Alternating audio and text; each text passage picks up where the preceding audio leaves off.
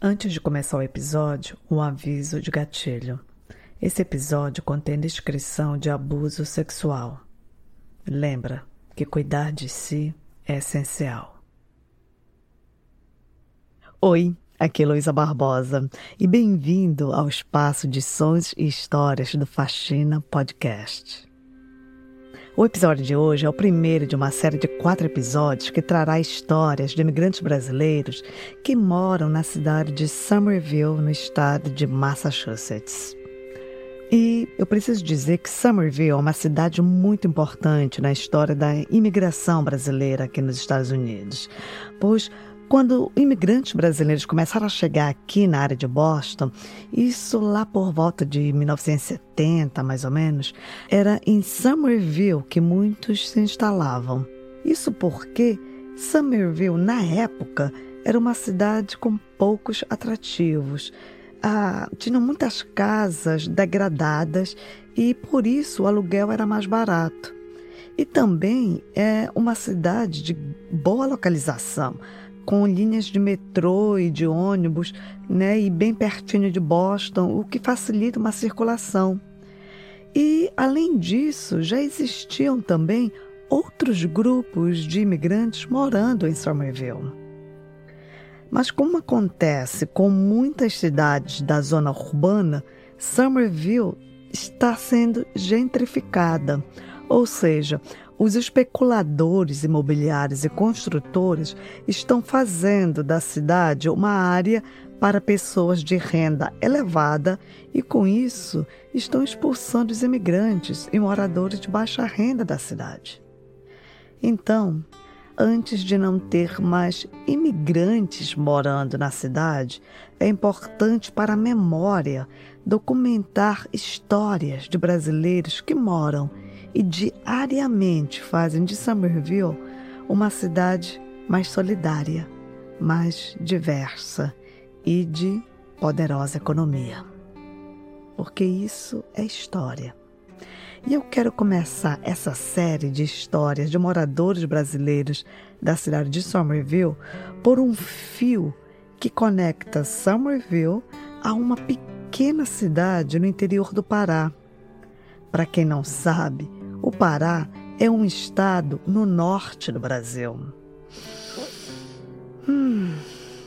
Então, respira. Vem comigo ouvir o episódio Cupuaçu em Somerville.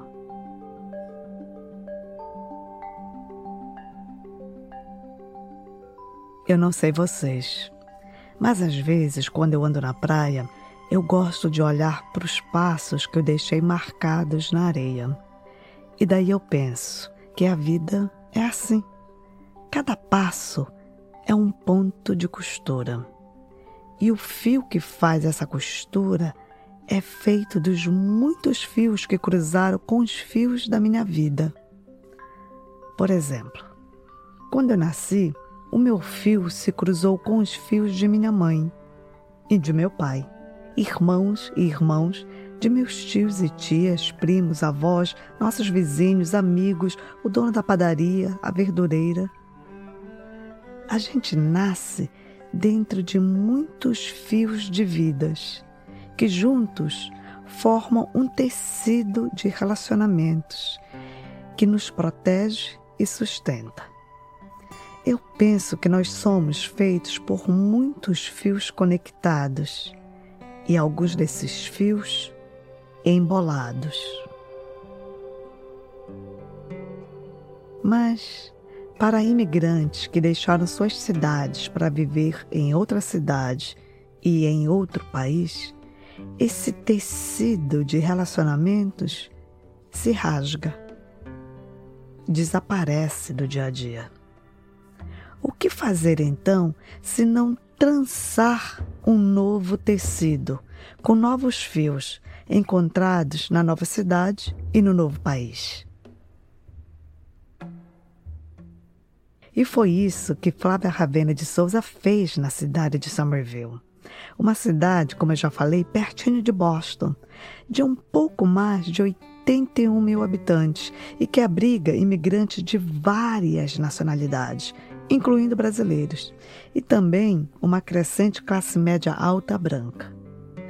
Eu cheguei até Flávia porque uma amiga que morou em Somerville e que eu sigo no Instagram repostou uma postagem dela. Aí eu segui o fio.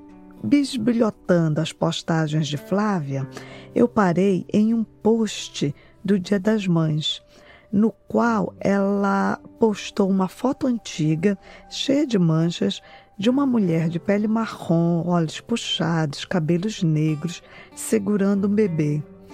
E em cima da foto tinha a informação do lugar onde a foto foi feita. Conceição do Araguaia, Pará. Quando eu li isso, meus olhos se arregalaram e eu paralisei. Conceição do Araguaia é uma cidade de quase 48 mil habitantes no sul do estado do Pará. Da capital, Belém, até Conceição do Araguaia são quase 20 horas de estrada. E quem ouve o Faxina Podcast sabe que eu sou de Belém do Pará. Então, quando eu vi isso no perfil de Flávia, eu imediatamente quis conhecer essa mulher que eu deduzi ser a mãe dela, imaginando que talvez somente a mãe tenha nascido no Pará. Mas, para minha surpresa. Eu nasci em Conceição do Araguaia, no Pará. Essa é a voz da Flávia. Depois de trocar mensagens com ela, Flávia e eu marcamos de conversar. Eu não sei porquê, mas ah, eu, eu queria muito conhecer essa jovem de Conceição do Araguaia. Eu achava que nela ah, havia uma história que precisava de ser contada. Então, eu segui o fio da minha intuição. Eu vou começar essa história pelo momento em que Flávia teve uma ideia que impactou a vida de centenas de pessoas. Somerville, julho de 2020. Já fazia quatro meses que a pandemia do Covid-19 tinha forçado um lockdown aqui em Boston e em outras cidades da redondeza. Escolas e escritórios fecharam e tudo passou a ser feito de casa. E as casas se fecharam para qualquer pessoa que não fosse da família. Eu estava vendo que a minha mãe e todos os imigrantes, as pessoas que eu considero família, que é a, a comunidade das pessoas do Pará aqui. Então essas pessoas estavam vendo todo mundo não, não conseguir trabalhar, porque o trabalho é limpar a casa. Claro que ninguém estava querendo ninguém entrar na casa deles. A mãe de Flávia é faxineira e o nome dela é Keila. Tu vais ouvir Keila mais tarde no episódio. Agora, eu quero te contar que durante o pico da pandemia, as faxineiras, em sua grande maioria imigrantes sem documentos para trabalhar aqui nos Estados Unidos, além de não receberem salário, também não receberam ajuda do governo. Nesse cenário, as pessoas estavam tendo que escolher entre pagar aluguel ou comer no país que é um dos mais ricos do mundo. Uh, o começo da pandemia foi o começo minha, do meu ativismo que teve resultado de verdade. E o começo foi assim. Flávia, em profunda agonia para encontrar algum jeito de ajudar a mãe e a sua comunidade, pensou alto. Colocar uma geladeira em Somerville. Eu falei isso do nada. Tu consegues imaginar isso? Flávia queria colocar uma geladeira cheia de comida de graça para ser usado por todos que não tinham dinheiro para se alimentar na cidade de Somerville. E ela primeiro falou isso para o marido dela. Falei, like, ok, like, isso é um projeto muito grande. Like, como que você acha que nós vamos fazer? Eu falei, não sei, eu não sei, eu não sei, tava pensando.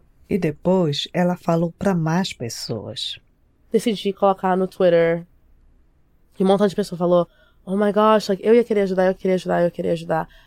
A ideia da geladeira comunitária parecia simples.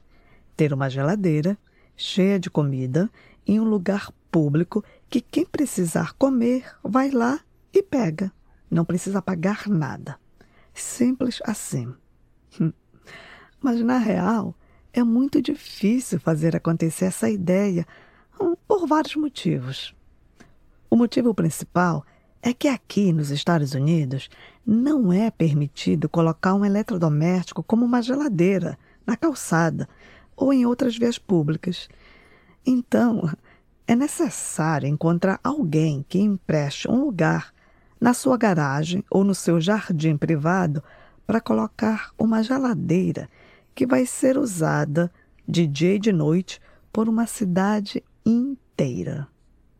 Pensa, tu colocarias uma geladeira comunitária na frente da tua casa? Pode pensar. Eu espero.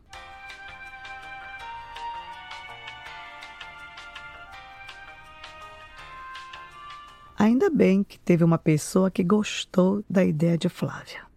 Mas o que fez eu fazer mesmo era o um homem respondeu: Eu quero ajudar e você podia colocar a geladeira na minha na, um, na minha property.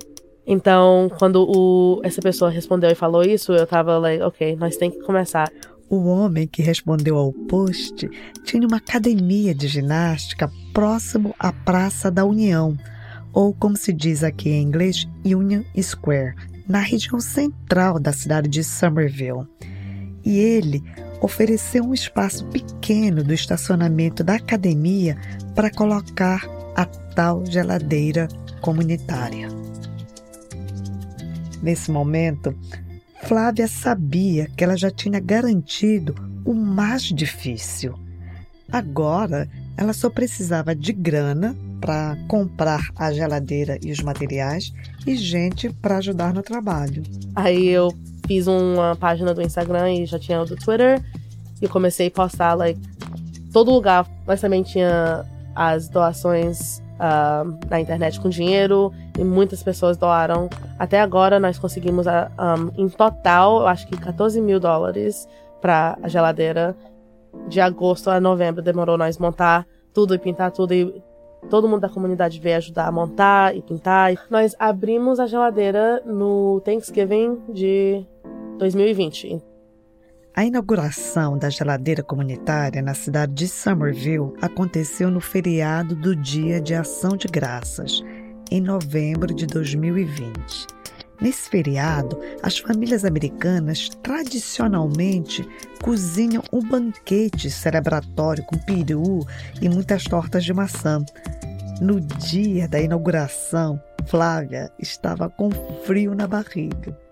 Aí, se ninguém usar essa geladeira, se ninguém usar essa geladeira, eu tô colocando aqui por nada.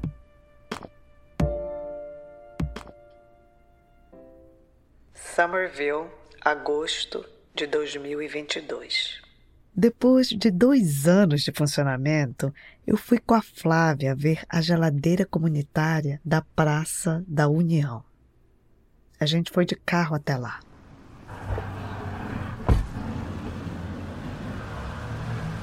Nós chegamos na geladeira.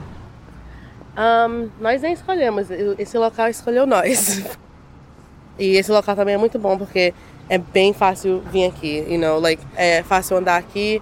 Um, e nós colocamos aquela luz ali. Não, não, nós colocamos, ele ligou aquela luz ali pra ficar ligada de noite, então tem luz também. Chegando no estacionamento da academia de ginástica, num lugar super movimentado da cidade de Somerville, eu vi primeiro uma casinha com pinturas bem alegres. 20 pessoas ajudando a pintar tudo que na, na geladeira, ao redor da geladeira, que tá tudo you know, bonito para as pessoas querer vir para a geladeira não ficar, o que é isso? O que é esse negócio? Dá de ver nos lados, é alguma coisa de comida. Sim, dá para ver que é uma coisa de comida porque tem a frase comida grátis, escrita de forma colorida em português, espanhol, inglês, mandarim e a língua crioula do Haiti. A geladeira em si fica dentro dessa casinha pintada e eu perguntei por que, que precisava dessa proteção. Um, para essa tempestade, quando chuva, quando neve, ainda mais no inverno, um, quando tá bem. Quando tá nevando muito aqui em Massachusetts, fica, fica lá até em cima. Então nós tem pessoa que vem aqui tira a neve da frente, mas se ficar aberta, a geladeira vai quebrar. Dentro da casinha, além da geladeira, também tem prateleiras onde os alimentos que não precisam de refrigeração são estocados. Nesse dia, por exemplo, alguém tinha doado uma caixa enorme de batatas doces. Ai, uma lindeza! Abastecimento é, é a comunidade tem que sustentar a geladeira. Então, muitas pessoas vêm aqui, deixam comida. Um, nós também tem dinheiro que nós usamos para comprar muita, muita, muita comida com dinheiro. Que também pessoas doaram dinheiro. Aí nós enche a geladeira inteira. E quando Flávia fala de encher a geladeira, ela rapidamente desmonta um preconceito que muita gente tem. É que tem muitas, muitos programas assim, pessoas tentam doar só comida saudável, só, sempre. Uhum. E claro que isso é bom, comida saudável é sempre uh, mais caro. Só que pessoas pobres, pessoas romas, pessoas que precisam de ajuda com comida também merecem, you know, sorvete e doces. Então, you know, todo mundo gosta de sorvete, mas pessoas não pensam de doar doce e balinha e stuff like that. Igual no, no Halloween, um montão de pessoas doam um montão de balinha. Um, e no Natal, pessoas doaram comidas um, que podia ser, you know, sobremesa também. Um, que muitas pessoas falam, oh, vou doar pra esse negócio, vou dar só comida saudável. E é bom, mas pessoas também merecem comida que é só gostoso. Sim. Uhum. Que tem muitos, muitos programas assim que as pessoas não tratam as pessoas que precisam de dinheiro, precisam de ajuda com, como pessoas. E a geladeira comunitária funciona assim. O jeito que é, é só você vem, entrega o que você entrega. Na porta da geladeira tem uma lista em várias línguas. Tá inglês, português, espanhol, uh, Haitian Creole e chinês. Informando a comunidade as coisas que podem ser doadas. Não, não pode doar comida que já foi comida, então se você comeu arroz e feijão, aí não terminou o prato, não pode não, dar o resto do prato. Coisa que já foi aberto. Então, no álcool, porque tem criança também que vem aqui pra geladeira. Aí depois para as pessoas que estão pegando, é só, you know, você só abre. Não passa uma hora sem tiver nada na geladeira. você doa, não passa nem uma hora sem alguém já ir lá e pegar. Um, nós vamos lá muito e eu já vi muitas das mesmas pessoas vêm pelo menos toda semana. Eu conheço uma mãe que ela tá indo lá desde quando nós abrimos, que ela vai com o filho dela. Eu sempre, não, converso com o filho dela um pouco. Ele tem, ele é bem pequenininho. Eu sei que depois do primeiro mês nós já tinha mais que 100 voluntários em Somerville. Os voluntários ajudam a buscar comida doada pelos supermercados e restaurantes, ajudam na limpeza da geladeira, ajudam a encontrar outra geladeira usada para comprar quando uma quebra. E essa história, até aqui, me faz pensar que a gente adora filmes, novelas e livros em que o mundo é salvo por uma pessoa, por um herói, por uma heroína. Como se a glória de mudar o mundo é de uma pessoa sozinha e o resto da população são figurantes passivos. Mas Flávia mostra o contrário. Ela mostra que as mudanças reais na vida só acontecem se nascerem do esforço de muita gente. Como diz o ditado, uma andorinha só não faz verão. Bom, o fato é que a geladeira comunitária deu certo. E daí, Flávia percebeu que sua comunidade precisava de mais geladeiras, pois uma só geladeira não era suficiente para matar a fome de tanta gente. Para segunda nós queria colocar no outro, em outra área de Somerville. Eu eu tava eu tava ok colocando em qualquer lugar, mas eu queria uh, principalmente focar em East Somerville e Winter Hill, a área que eu moro, que é a área mais pobre de Somerville.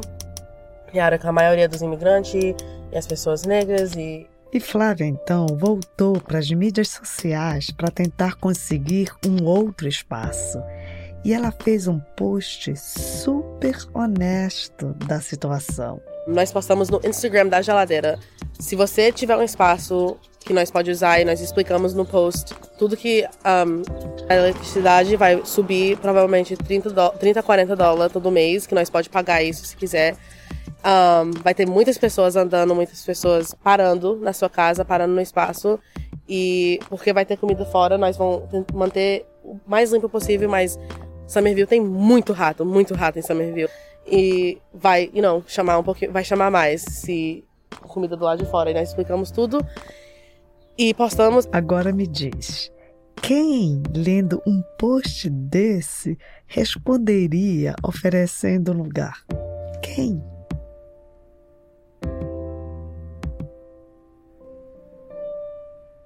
Mas, seguindo na nossa conversa, a Flávia foi me contando do ativismo dela em outras causas, como, por exemplo, junto a imigrantes não documentados, causas feministas e de justiça racial.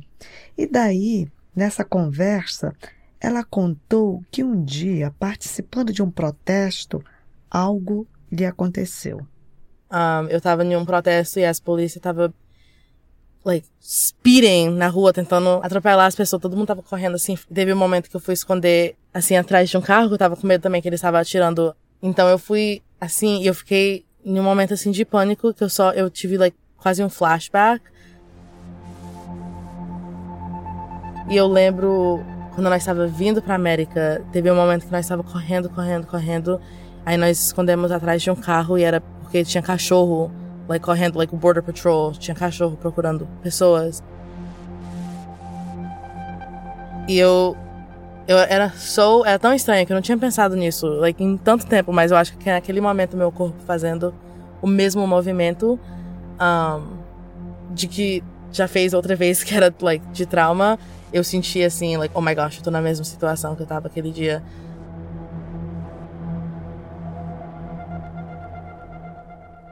Conceição do Araguaia, Pará, 1980.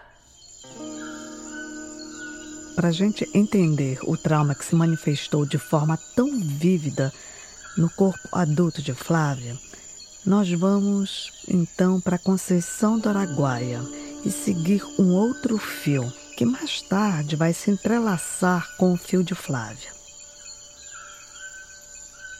Em janeiro de 1980, na cidade de Conceição do Araguaia, no Pará, nascia.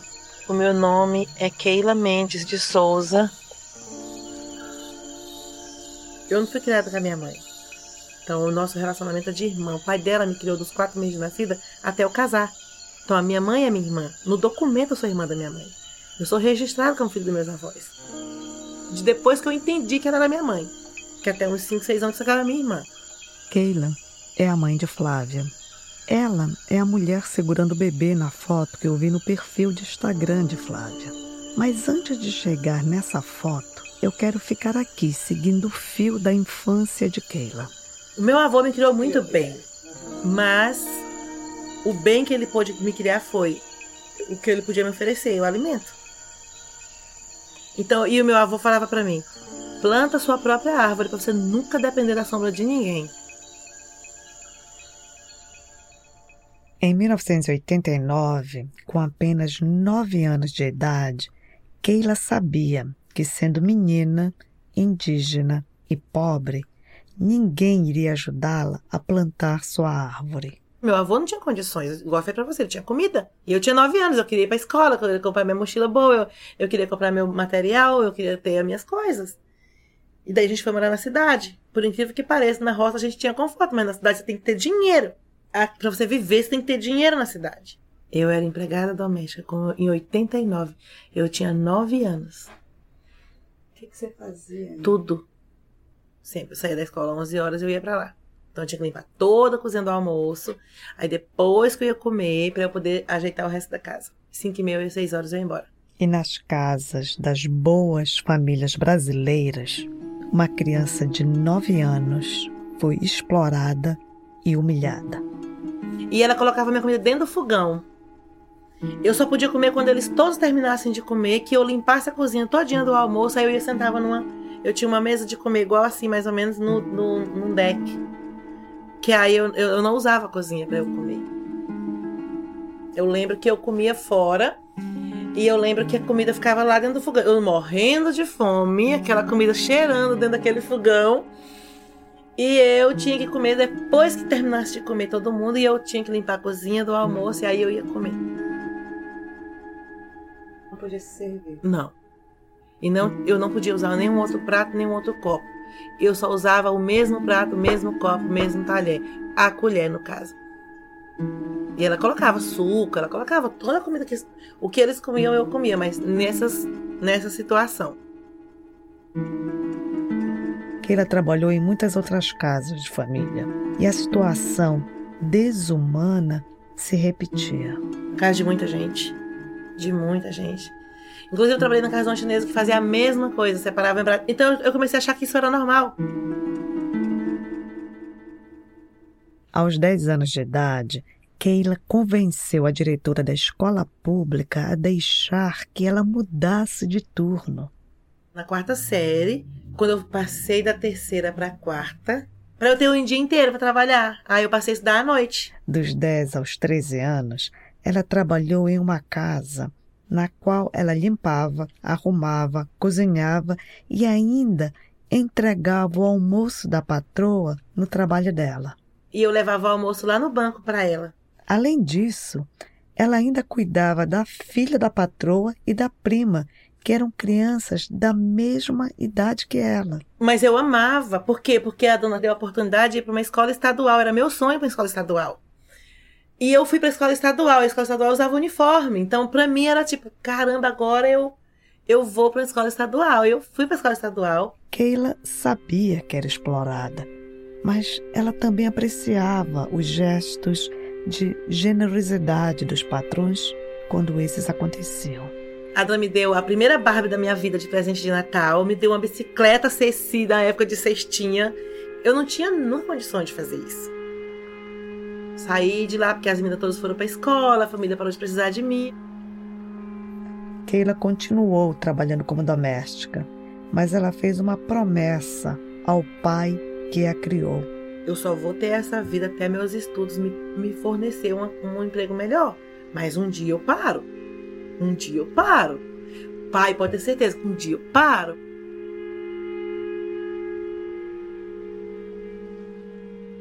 E aí, um dia, ouvindo rádio enquanto tomava banho, que ele escutou que o restaurante mais chique da cidade de Conceição do Araguaia estava contratando pessoas. Ela anunciou para a tia que ia se candidatar à vaga. Minha filha, tu acha que pobre consegue uma vaga dessa? Eu falei, tia, não sei. Pelo sim, pelo não, eu vou assim mesmo.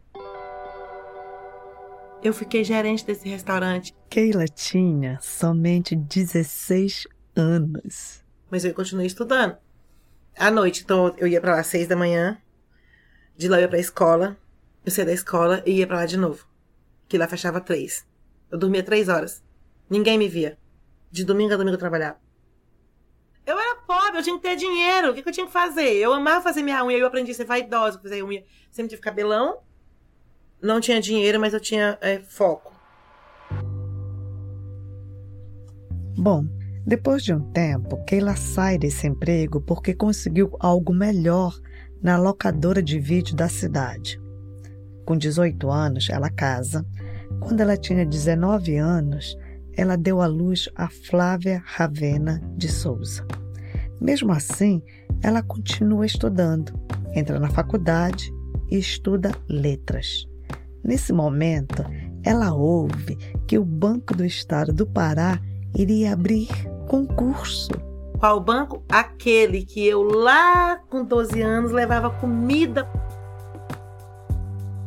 Eu passei no concurso do banco, falei, não acredito, cara, que eu passei. E a colega de trabalho de Keila era ninguém menos que sua antiga patroa.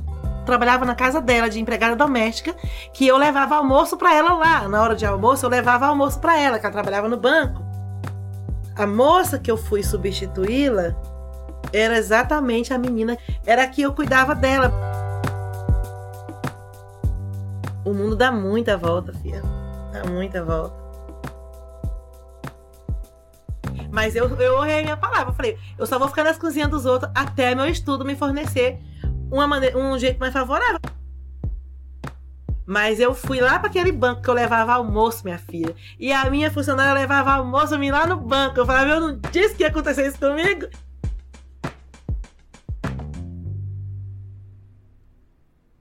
Eu tinha minha casa própria, eu tinha meus dois trabalhos, O que, que você faz? Eu trabalhava no banco e eu era gerente de uma empresa de cosmético. Hum. Eu tinha eu, meus produtos e eu tinha as pessoas que vendiam para mim e ali eu tinha a minha comissão. Que eu já tinha conseguido vender o, o suficiente para eu ser gerente. Então, até eu chegar gerente, eu vendi muito batom. Ah, o mundo realmente dá voltas. E nessas voltas, a gente segue costurando com as linhas de nossas experiências, nossos desejos e relacionamentos o tecido de nossas vidas. E o tecido da vida de Keila e Flávia estava prestes a se rasgar. Eu não planejei vir para cá. Uhum. Ela tinha três anos de idade. Em algum lugar na fronteira entre os Estados Unidos e o México. Ano 2003.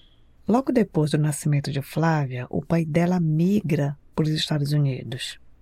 Keila cria a filha solo, dentro da terra protetora de sua comunidade de amigos e familiares em Conceição do Araguaia. Mas seguindo o desejo de ter uma família junto com o marido distante e o desejo de dar uma boa educação para a filha, Keila escolhe migrar sem o visto. Quando deixamos os fios da história de Flávia, lembra, ela contava de um trauma que ela reviveu no próprio corpo.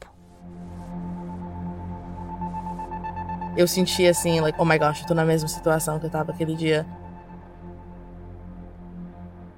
O dia que Flávio se refere é esse. Eu não lembro tudo, eu lembro quando nós tava falando tchau e vendendo tudo, eu não tava entendendo tudo que tava acontecendo. Ela falou, nós vamos pra, pra, pra América, lembra? Conhecer seu pai, eu tava muito... Eu nunca tinha conhecido meu pai, só era, na minha cabeça era o meu pai do, da América. A faca eu sempre falava, eu, eu quero mandar uma foto pro meu pai da América. e que eu achava a América chique. Só que nós viemos pelo México. Um, só nós duas e também não tinha nem outra criança lá. Eu lembro, uma coisa que eu lembro é vestindo um montão de roupa. pra nós não ter que levar mala, que era indo pelo México. E nós só fomos. Daí eu não lembro tudo, só que eu lembro umas coisas. Igual eu lembro nós indo para um montão de motel com like 15, 20 pessoas, tudo que nós tudo era tava viajando junto pelo México. Eu também lembro uma vez que nós tinha que uh, por cima de uma cerca. Aí minha mãe foi primeiro e eu pensei que tava eu, eu, nem sei o que eu pensava, mas eu pensei, oh my gosh, cadê minha mãe? O que que tá acontecendo com a minha mãe? Eu comecei a chorar e eles. E Aí me jogaram por cima assim, a minha mãe me pegou. Eu também lembro uma hora que nós estávamos correndo, que tinha cachorro. Mas nós estávamos correndo, correndo, correndo. Ou eu tava no colo da minha mãe, mas correndo, aí depois escondemos atrás de uns carros. Essa é a última coisa que eu lembro. Aí, do nada, a próxima memória nós tá dirigindo na rua, assim, de, de Massachusetts. Minha mãe falou, nós estamos indo pra casa. It's ok. e nós estávamos indo pra conhecer meu pai, minhas tias e tudo. Era dia 22 de fevereiro de 2003. Yeah. Então eu fiz quatro anos ainda no fim desse ano, só que eu tinha três quando nós chegamos eu conheci todo mundo, conheci tudo. A Nova Vida em Somerville, ano 2004. Cheguei quinta e comecei a trabalhar sexta. Pouco tempo depois da chegada aos Estados Unidos, o casamento de Keila se desfez. Ela e Flávia se instalam em um pequeno apartamento no porão de uma casa, na área mais ao leste da cidade de Somerville. Área conhecida por abrigar muitos imigrantes e por ser uma das áreas mais pobres da cidade. Somerville virou nossa casa. E nós sempre morava exactly nessa área. Ela nunca saía dessa área de Somerville. E eu pensei que era porque nós só gostava dessa desse lugar que. E aí, eu, quando eu ia mudar de casa, eu procurava não sair de Somerville por causa da escola. Melhor coisa da vida, eu nunca mudei nada de Somerville. Do jardim de infância até o oitavo ano, Flávia frequentou a escola de ensino fundamental da Zona Leste, chamada Winter Hill Community School. É a única escola que aceita crianças que não falam inglês. Então, todo mundo vai lá. Eu fui lá do kindergarten até a oitava série, eu tava lá 10 anos. E tinha, eu acho que foi cinco crianças uh, branco e americano na minha classe. E tinha 30 crianças na minha classe, que era uma classe muito grande. Então era muita criança e só tinha cinco americanos lá. e um deles era o meu marido. Sim, Flávia hoje é casada com um americano branco que ela conheceu na escola. Mas antes de chegar nessa parte, eu quero contar que Flávia absolutamente amava a escola dela. Aliás, ela era a aluna mais premiada da escola inteira. Ninguém tirava notas maiores que Flávia. E Keila tem vários álbuns com todos, todos os certificados para provar isso. As professoras adoravam Flávia e amavam a participação e ajuda que Keila dava em todos os eventos que a escola promovia.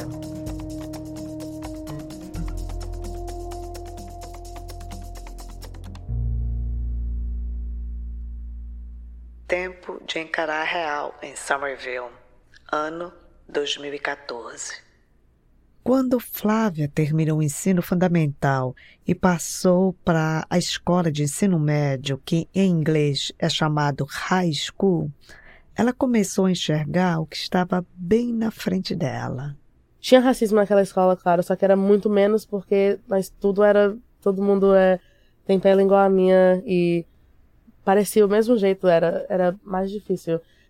Então, crescendo isso também foi bem ah, tudo é bom aqui, tá, todo mundo se gosta, não tem nenhum problema aqui nessa cidade, todo mundo respeita o imigrante. Mas era porque as pessoas que estavam ao meu redor era só imigrante também.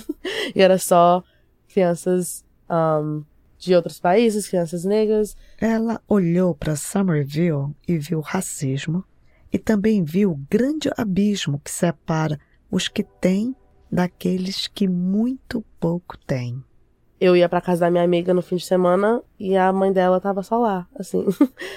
e por isso que eu percebi também que nós era pobre, porque de quando nós viemos aqui até hoje é o mesmo jeito, o mesmo tanto de horas, mesmo dias, tão duro.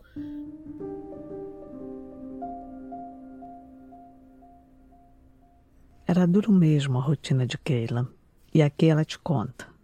Aqui. Limpava a casa, ia pro salão no fim de semana e à noite trabalhava no part-time.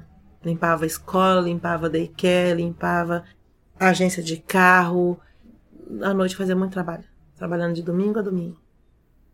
Do jeito que eu entendia América, eu pensava América, que é chique, é todo mundo tem dinheiro, é tudo chique. Vendo a minha mãe trabalhar, isso foi isso passou rápido. Eu via, like, nossa, minha mãe tem que trabalhar é todo dia. E Flávia continuou percebendo mais e mais desigualdades na cidade de Somerville. E muito, tudo mudou, parece que foi na high school, que eu, quando eu percebi as diferenças, assim, tão grandes. Porque até quando eu fui pra high school e eu fui pra casa de alguém pela primeira vez, eu vi um quintal gigante, fechado, assim, era casa só deles. Não tinha ninguém morando no primeiro piso e no terceiro piso, era só a mãe, o pai as duas filhas nessa casa gigante. Eu falei, uau, nem sabia que existia casa assim em Somerville. Direitos são muito importantes aqui, nós amamos imigrantes, amamos whatever, mas quando você tá dentro da comunidade mesmo, você vê o jeito que é bem separado tudo. É bem separado os brancos e os que não são brancos, os imigrantes que são daqui. É muito, muito, muito estranho. então, é muito interessante ver o jeito que Somerville fala sobre Somerville.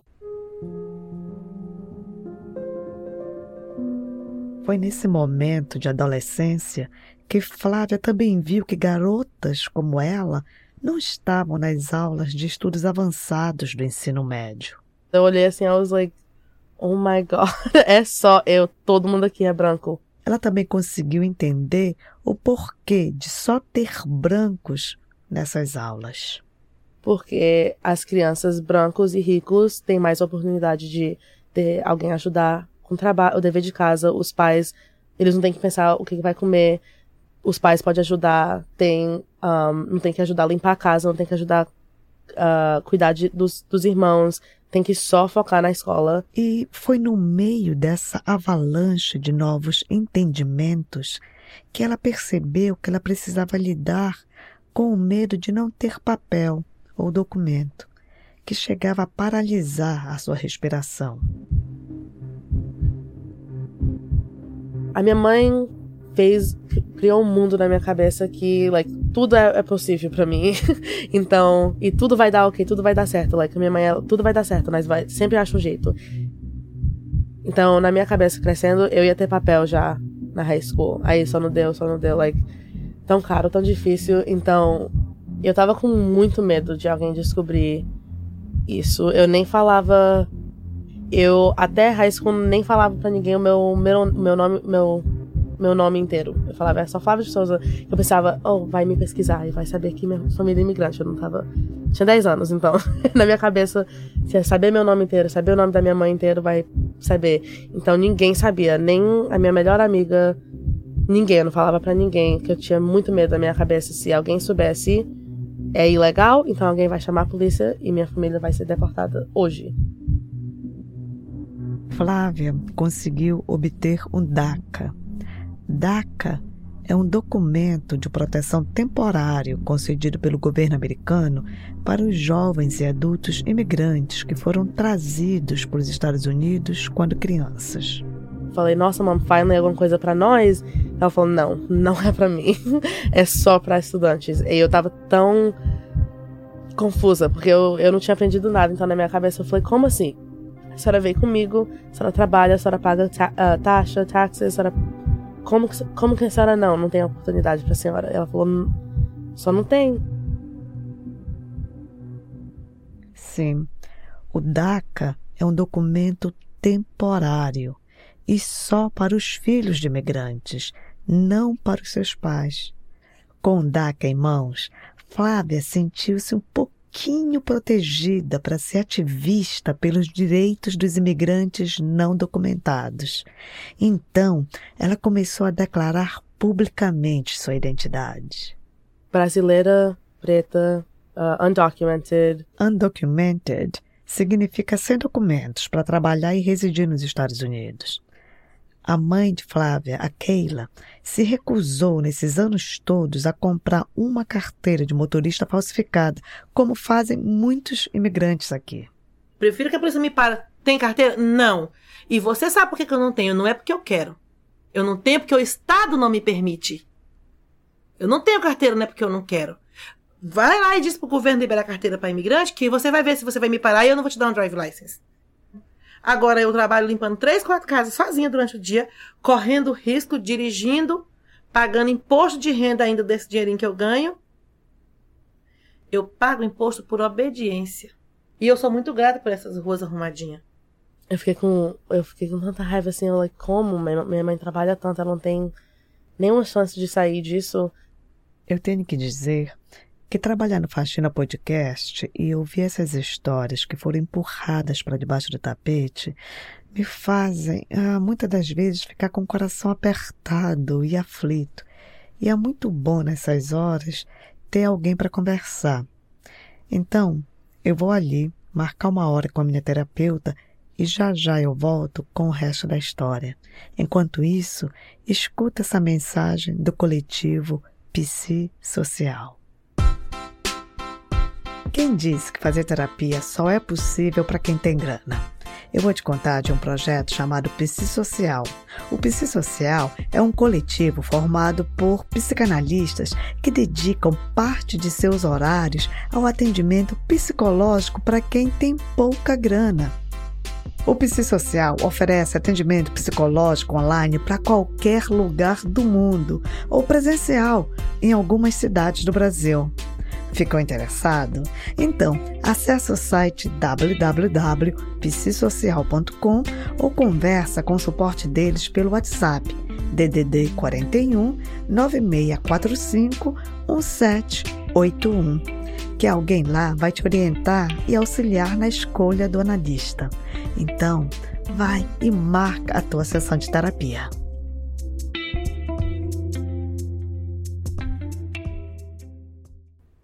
Agora, voltando ao episódio.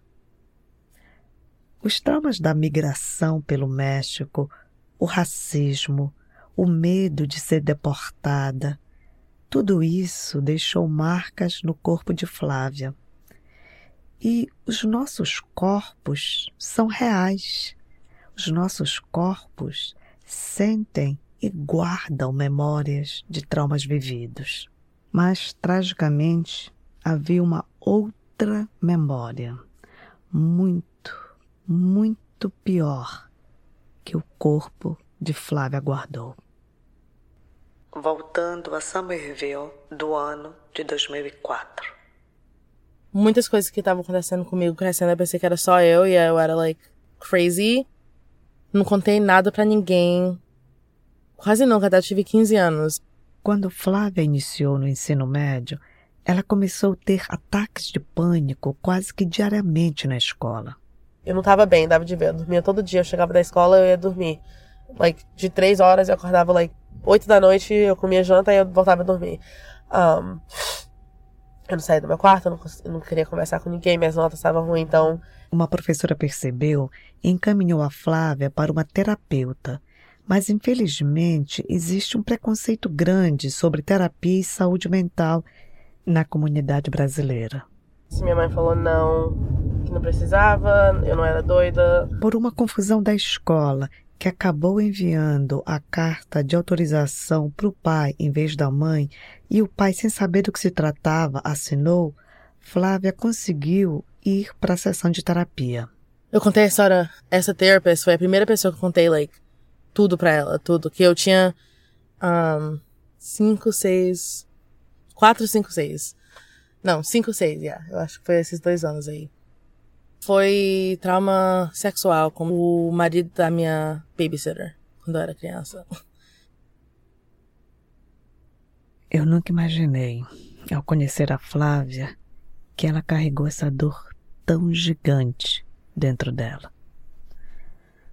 Aos cinco anos de idade, Flávia foi vítima de um crime hediondo cometido pelo marido de sua babá, um homem. Sempre um homem. Um homem que era pago pela sua mãe para cuidar dela. Esse casal de brasileiros também cuidava de outras crianças, filhas e filhos de faxineiras. O jeito que minha mãe descobriu foi porque a filha de outra menina no daycare, a mãe dela descobriu o que estava acontecendo com ela. Então minha mãe me perguntou um dia quando ela me pegou da escola, like, se alguma coisa já aconteceu, e eu tava com muito medo, que ele tinha me convencido que minha mãe ia brigar comigo muito se ela fosse descobrir como foi o negócio que eu tava fazendo errado. Errado ok, minha mãe não pode saber se ela vai brigar comigo. Então, quando ela perguntou, eu tava like, oh, ela vai brigar comigo. Eu falei, eu comecei a chorar, falei, desculpa. Minha mãe só começou, you know, chorar e. Um, aí ela falou pra mim que você não fez nada errado, nada, nada, nada, foi que você. Então, o jeito que ela pensou um, que era o melhor pra me ajudar era falar que nós Like, it's okay, nós vamos esquecer o que aconteceu, nós nunca mais vamos falar disso, it's okay, like, it's okay, esquece. Como? Como? Como esquecer algo que deixa marcas tão profundas? Know, não é culpa da minha mãe totalmente, que ela só não sabia. Isso é uma coisa muito grande para tentar ajudar a sua criança, like, you know, então, na minha cabeça eu falei, ok, quando a coisa ruim acontece, nós só não vamos falar nada. Então, até 15 anos eu. Todas as coisas que estavam acontecendo comigo, todas as coisas que eu tava passando, assim, que eu tava pensando, que eu tava fazendo, eu só não contava para ninguém. Era só minha coisa, assim, na minha cabeça. Like, se não fala pra ninguém, é como nem existe. Um, então, contando tudo pra my therapist, assim, pela primeira vez com 15 anos, eu foi, foi, eu não contei o jeito que eu tô contando pra você agora. Foi bem, like, chorando e bem, que eu tava só chorando, nem conseguindo respirar. Por muito tempo, na minha cabeça, like, um dos meus negócios, um dos negócios maiores na, na, que eu tava sentindo que era, like, a minha culpa que aconteceu com as outras meninas, que eu was like, ai, se eu tinha falado pra minha mãe, like, nada ia acontecer. Eu fui diagnosticada com depressão, Eu não sei se é a mesma coisa em português, só que traduzindo as letras PTSD, trauma, uhum, e ansiedade quando eu tive 15 anos. Flávia conta a história de seu trauma sufocado sem olhar para mim. Também não consigo, eu acho que você provavelmente percebeu, olhar assim, quando eu tô contando a história.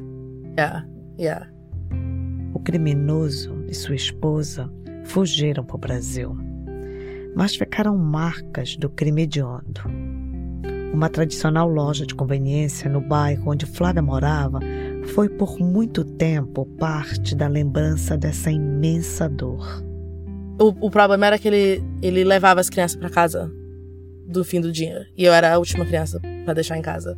So, um, mas também passava na lojinha, pegava um montão de bala, candy, all that stuff.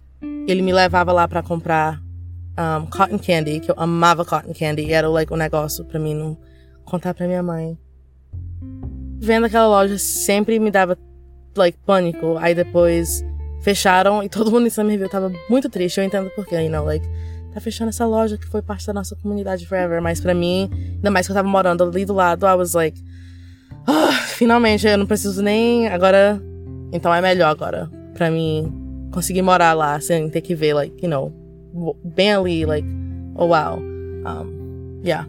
Hoje, o lugar da assombrada loja foi dividido em dois. De um lado funciona uma pré-escola e do outro um estúdio de tatuagem.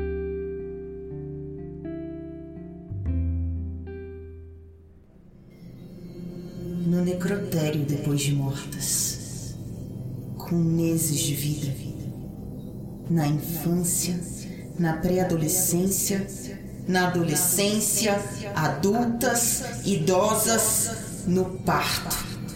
Nas clínicas psiquiátricas, nas consultas médicas de qualquer especialidade, na rua, na igreja e em casa.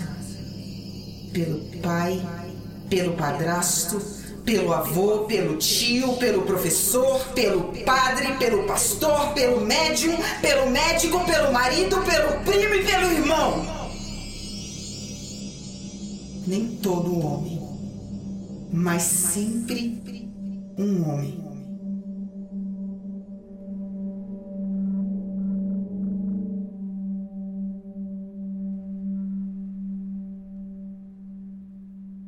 Uma das partes que ficou muito like, pesado na minha vida há muito tempo foi que eu, eu senti como foi a minha culpa que aconteceu comigo e que aconteceu com outras pessoas que eu não falei nada.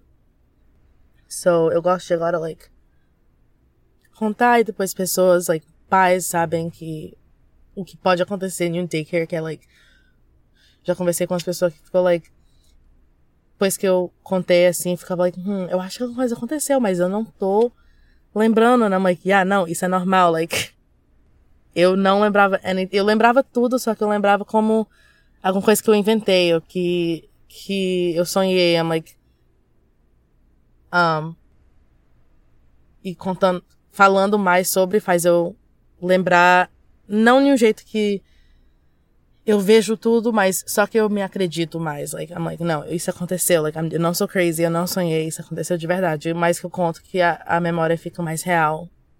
Eu acho que contando a história me ajuda um pouco. Mesmo que é, you know, difícil falar sobre todas as coisinhas assim. You, you are such a beautiful, beautiful woman. Thank beautiful. You are so kind, so beautiful, so amazing, so intelligent, articulated. Thank you.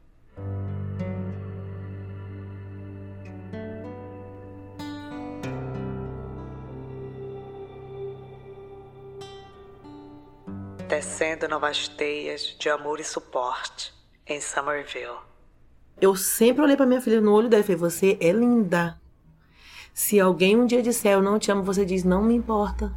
O amor da minha mãe é suficiente pelo seu. Tá tudo certo. Ah, você é feia. Muito obrigada. Eu não preciso dos seus elogios para viver. Eu não te conhecia até ontem. Com a ajuda da mãe e de sua comunidade de imigrantes do Pará, Flávia seguiu a vida. Todo mundo que eu cresci, like, todo mundo, pessoa que fazia minha unha, fazia meu cabelo, que nas lojas que nós ia comprar um, comida, o tudo onde minha mãe trocava cheque, tudo era só brasileiro do Pará. então foi muito muito interessante para mim porque eu pensei, então eu também pensei que todo mundo sabia onde era Pará e todo mundo conhecia Pará. Eu, eu conhecia outros brasileiros que não eram do Pará na escola, eu falava, Pará, eles não sei o que, que, é isso, não sei esse, esse estado. Falei, como é um dos maiores? Eles, não, não conhecem. é, eu sei bem como é isso, Flávia. Infelizmente, alguns brasileiros não conhecem o norte do Brasil. Bebida favorita no mundo é cupuaçu, vitamina de cupuaçu. todo dia, quase todo dia, eu pego pelo menos uma ou duas vitaminas de cupuaçu que eu amo. Oh my gosh. Não consigo viver sem tomar. Eu não consigo também. amo cupuaçu, doce de amo cupuaçu. cupuaçu. Tudo de cupuaçu, Tudo amo. De cupuaçu, eu amo. Aí agora eu já fiz todo mundo na minha vida experimentar também. Então todos os meus amigos americanos amam cupuaçu. Ah, delícia! Bom, se tu que estás ouvindo esse episódio não conheces cupuaçu, faz favor, depois desse episódio vai tomar um suco de cupuaçu e depois agradece a mim e a Flávia. Mas voltando, Flávia termina o ensino médio com louvor acadêmico, ingressa na prestigiosa Universidade de Massachusetts, casa com o amor de sua vida, mas a ansiedade por não ter dinheiro para pagar as mensalidades da universidade e os famigerados ataques de pânico voltam a lhe adoecer o corpo. Em 2018, ela tranca a universidade e se interna em uma clínica por um mês estava lá no hospital, tentando cuidar da minha, um, da minha saúde. Aí eu uh, comecei a ser babá, porque eu queria trabalhar, só que não tinha trabalho que eu podia trabalhar, porque eu não tinha um, um, authorization para trabalhar aqui na América, não tinha permissão. Então eu fiz que todo, parece, imigrante brasileira faz. A mulher que é o babá, limpar a casa, eu não quis limpar a casa só vendo o jeito que minha mãe trabalhava, eu falei, eu vou ser babá. Quando eu vim pra cá, todo mundo vem com um sonho.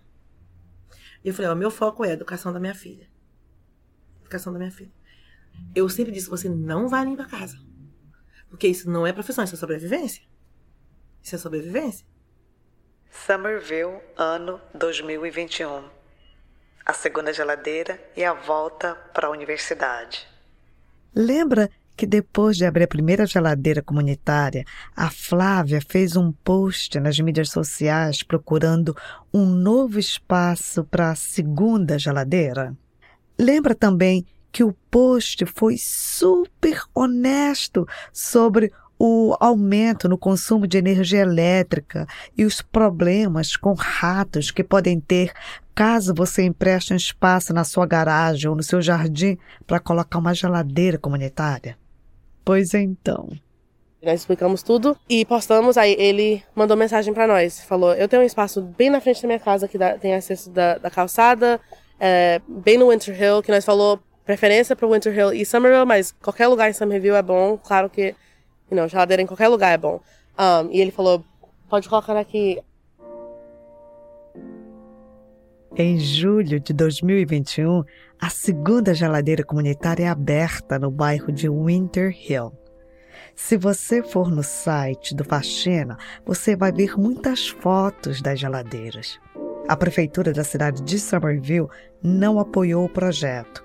O único apoio oferecido foi o de colocar polícia para vigiar a geladeira.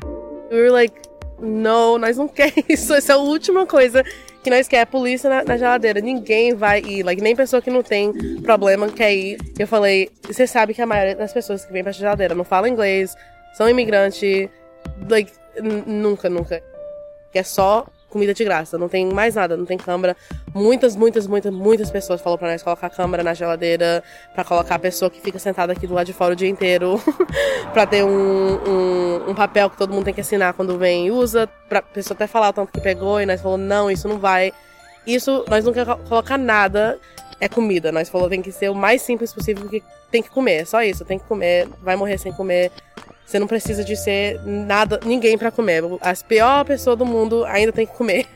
então, um, e se tivesse alguém sentado aqui, eu, eu sei que eu nunca ia ir pra uma geladeira com alguém sentado assim, esperando. So, Flávia só queria que todas as pessoas se sentissem dignas, se sentissem bem usando a geladeira comunitária. Ainda mais as pessoas que usam muito, que as pessoas que precisam mais ainda, não quer escrever e ver pra mostrar pra todo mundo. Ah, eu vim aqui todo dia essa semana, que eu tô sem comer todo dia. So. Nós qui- quisemos fazer o mais simples, mais, you know, é só pega comida, vai pra casa, it's ok.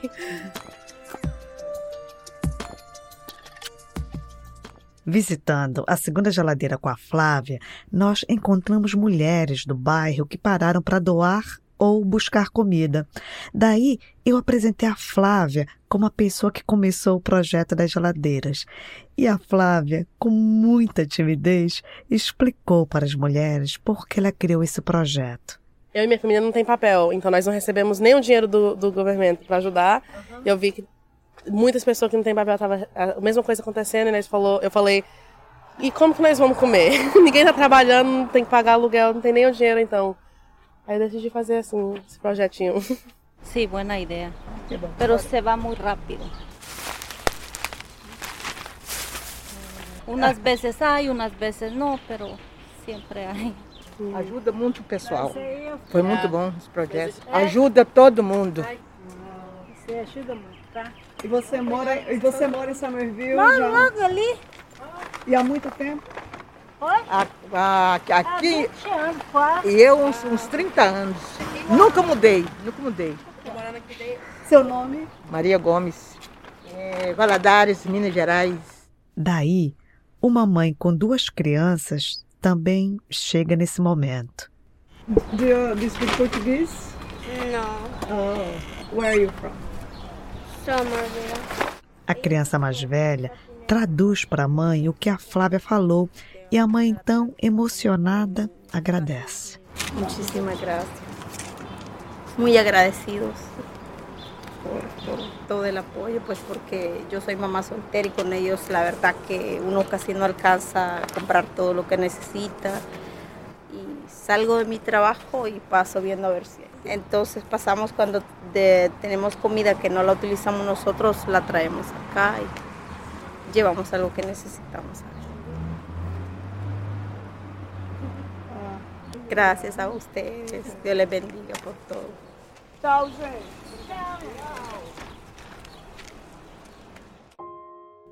Yeah, foi, very- foi muito bom. Ainda mais conhecer aquelas pessoas brasileiras. Agora eu tenho 22. e minha mãe tinha 23 quando nós chegamos, agora ela tá com 42. Então, nós estamos aqui já 19 anos sem voltar. E eu vou ser sincera, eu nem vi esses 20 anos passar. Nem percebi. Eu não tenho tempo. Eu não tenho tempo. Flávia continua morando em Somerville e guarda uma linda e preciosa memória da cidade. Tava pensando muito nas coisas que eu gostava de fazer em Somerville e uma coisa bem pequena, parece que é quase nada, mas que eu sempre fazia com a minha mãe, que eu lembro amando muito, é nós morava um, perto do Projects, que era a área, you know, mais, mais barata, e nós andava assim pro Store Market, que era do lado de nós, que era a, a o grocery store. E nós comprava nossas comida e não sei por que eles colocavam os brownies dele na geladeira, naquele, naquela loja. Então eu sempre pegava, eu gostava que ela bem geladinho. Aí nós atravessava a rua, ia pra Sutana, que é tudo brasileiro lá, like, eh, tudo, tudo, tudo. Aí minha mãe comprava todas as coisas dela que ela precisava, que era do Brasil. Um, eu comprava meu, meus passatempos, que eu era. Nossa, eu não conseguia nem passar um dia sem passatempo. Eu amava. Eu, cham... eu falava pros meus amigos, ela, like, é igual Oreo, só que é melhor. um, aí eu pegava isso também. Aí nós andava pro Foss Park, que é you know, na mesma rua, tudo no Broadway. E só sentava lá. Um, só sentada, like, só pra relaxar um pouco do lado de fora. E eu comia meu passatempo, meu brownie geladinho, que eu amava. e era só isso mesmo. E nós. Eu gostava tanto, não sei. Eu não sei porquê, eu só gostava de. Eu era muito grudada com a minha mãe. Então, ela trabalhava muito. Então, só fazer isso, só comprar as coisas que nós precisava da casa e sentar um pouco. Com eu, ela. com ela, eu gostava. Eu amava. Era só. Eu só, quando era criança, só queria ficar com a minha mãe. então, quando terminou o trabalho, terminou a escola e era só nós duas para sentar um pouco e comer uh, doce no parque do lado da nossa casa, eu era like eu amava, eu amava. Isso é like a minha, uma das minhas memórias favoritas que eu tenho em Somerville.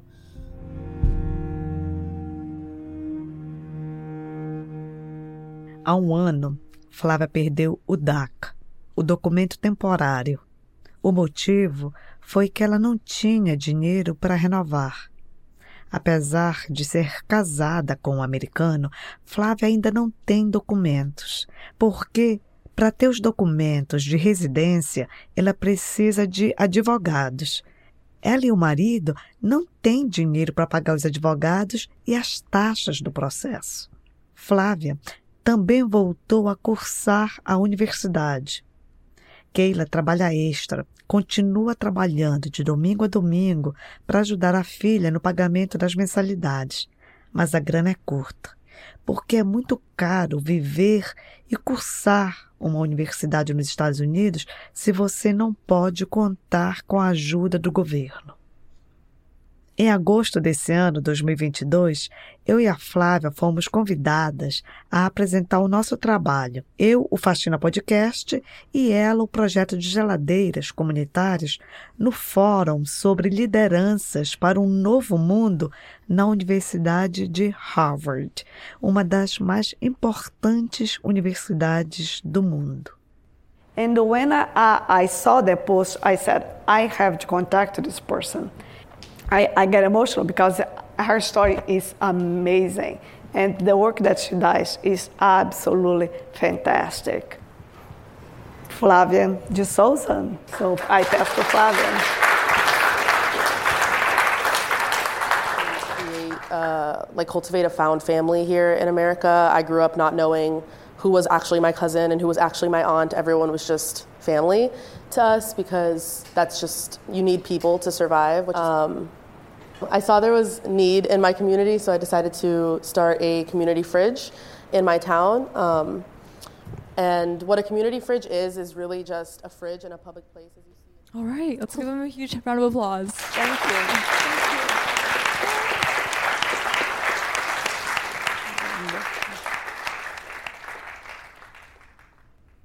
Que irônico tudo isso, né? Bom, para mim foi uma grande honra ter conhecido a Flávia e a Keila e ter podido documentar o projeto das geladeiras comunitárias. Ah, e antes de terminar esse episódio, eu quero dar uma linda notícia. Summerville, setembro 2022. A terceira geladeira comunitária foi aberta em Somerville. Yeah! Viva! É difícil organizar, mas é bem difícil manter. Tem que ter muito tempo, tem que ter muita paciência, assim. Uh, muitas pessoas, muitas opiniões. Então, tem que, you know, quando você acha um time de, de pessoas, de pessoas na comunidade que quer suportar, ajudar, dá certo. Sim, eu também acho que se organizando em cooperação dá certo. Porque as mudanças nunca são feitas por uma heroína solitária, muito menos por um único fio ou uma linha. As mudanças reais são resultados do esforço e trabalho coletivo. É preciso muitas linhas para se fazer um tecido, muitos fios. Então, Conversa com as tuas colegas de trabalho, com os pais dos alunos da escola do bairro, com a tua vizinhança. Descobre o que vocês juntos podem fazer para melhorar a vida de todos. Porque foi isso, exatamente isso, que Flávia fez. Obrigada, Keila. Obrigada, Flávia. Obrigada de coração cheio. Obrigada por confiar a história de vocês na gente. Obrigada por compartilhar a história de vocês. E obrigada por nos ensinar que as nossas cicatrizes, as cicatrizes que todo mundo tem, não nos definem. A gente é muito mais que elas.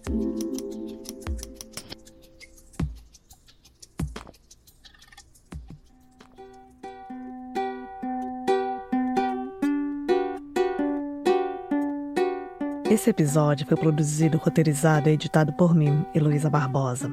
Assistência de roteiro de Valquíria Gouveia, Vinícius Luiz e Jéssica Almeida. Design de som de Paulo Pinheiro. Músicas originais de Paulo Pinheiro e Blue Dot Sessions. A música tema do Faxina é de Anaís Azul. Ilustrações e animações de Natália Gregorini e Vinícius Cruz.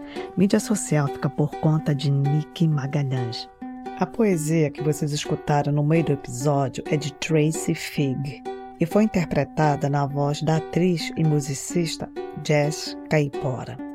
Obrigada às duas por emprestarem as suas vozes e sensibilidades para a gente denunciar o crime de abuso sexual que muitos homens cometem contra as mulheres, mulheres de todas as idades e em todos os cantos desse planeta. Essa série de episódios sobre brasileiros na cidade de Somerville foi patrocinada pelo Somerville Arts Council.